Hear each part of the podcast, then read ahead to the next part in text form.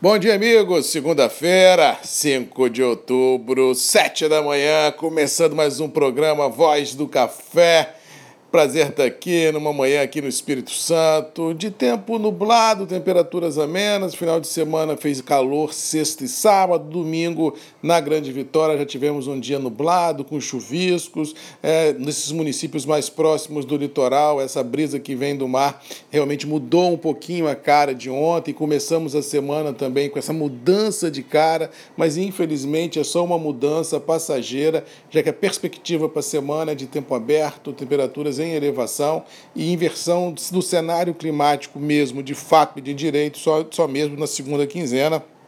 Aí sim a gente vai ter uma mudança muito considerável ah, de cenário, tanto no Espírito Santo, no sul da Bahia, em Minas Gerais, no centro-oeste, no sul do país.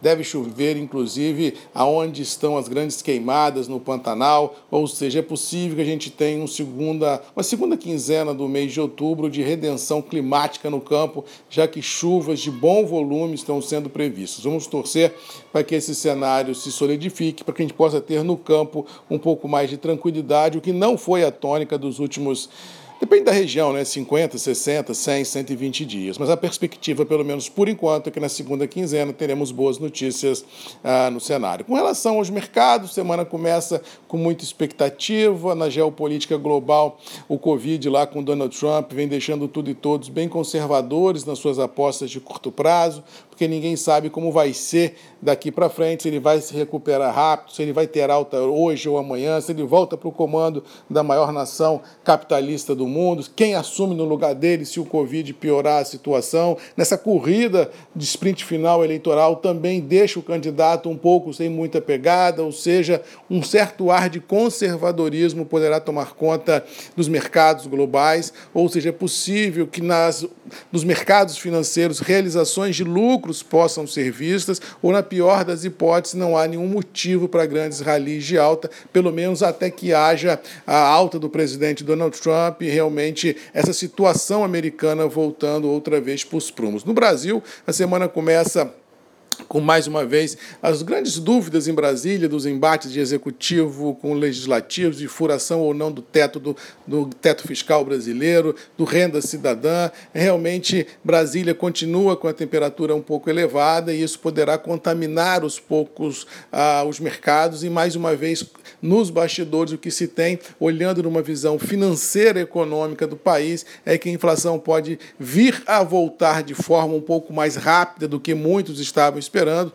Alguns importantes índices que medem ou que indicam essa tendência já vem sendo divulgado nas últimas semanas, IGPM, PCA, indicando um viés positivo para a inflação, ou seja, é possível que o Banco Central possa usar os seus artifícios financeiros, fiscais e monetários para acalmar um pouco por tabela o câmbio, poderá indicar uma parada de queda de juros, como já parou na última reunião uh, do Copom da Selic, e quem sabe indicar na próxima reunião até uma certa elevação, ou, na melhor das hipóteses, já entrar 2021 com outro cenário no campo uh, fiscal. Ou seja, começamos a semana no âmbito financeiro com muitas perguntas, poucas respostas, com um tom conservador muito grande tomando conta de tudo e todos, ou seja, não vejo no mercado financeiro nenhuma grande volatilidade precisa prevista, principalmente se essa volatilidade for no campo positivo. O mercado está muito mais para começar a semana de forma lateralizada, a leve baixa e dólar sob pressão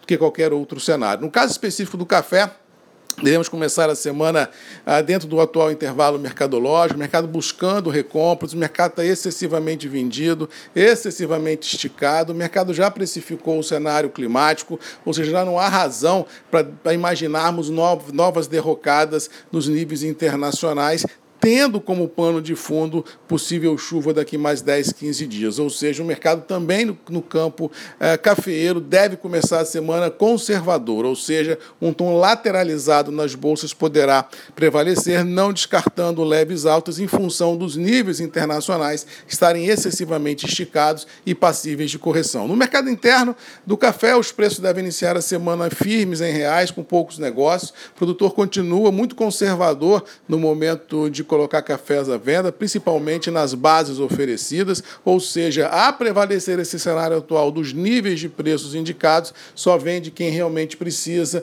porque ninguém vai fazer posição de venda com níveis de preços que não são atrativos. Ou seja, colocando numa mesma cesta mercado financeiro, dólar e café, começamos a semana lateralizados, conservadoramente, numa pegada de curto prazo e sem vislumbrar nenhuma grande volatilidade em nenhum desses três mercados sendo presenciadas no dia a dia, no, no time imediato. Ou seja, um grande feijão com arroz, uma grande mesmice deverá tomar conta de tudo e todos. E aí, quem precisar vender alguma coisa vai vender, quem precisar comprar alguma coisa vai comprar, mas não deverá haver um mercado tendencioso nem para cima nem para baixo. Vai ser muito mais um mercado de ajustes do que um mercado de tendência. Vamos acompanhar a semana, como começa, desejando a todos uma boa segunda-feira, que Deus nos abençoe, que a gente possa enfrentar os desafios e vencê-los, como de costume. E lembrando sempre que nós temos um encontro marcado às sete da manhã comigo, Marcos Magalhães, a voz do café, grupos e redes MM, ponto de encontro de todos nós. Para variar, boa segunda-feira, boa semana, um abraço e até amanhã.